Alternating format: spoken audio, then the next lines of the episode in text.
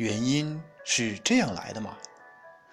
或者是像电影、电视上演坏人的演员，到后来就长成一脸坏相，因为他打从心里一直坏出来，到最后就无法辨认了。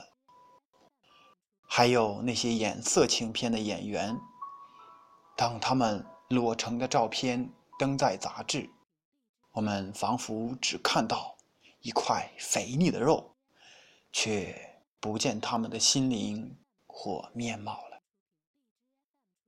一个人的职业、习气、心念、环境，都会塑造他的长相和表情。这是人人都知道的，但像卖猫头鹰的人改变那么巨大而迅速，却仍然出乎我的预想。我的眼前闪过一串影像：买鹰者夜里去观察鹰的巢穴，白天去捕捉，回家做鹰的陷阱，连睡梦中都想着捕鹰的办法。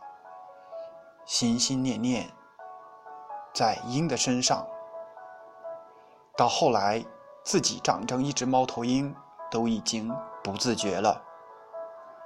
我从卖鹰者的面前走过，和他打招呼，他居然完全忘记了我，就如同白天的猫头鹰，眼睛茫然失神。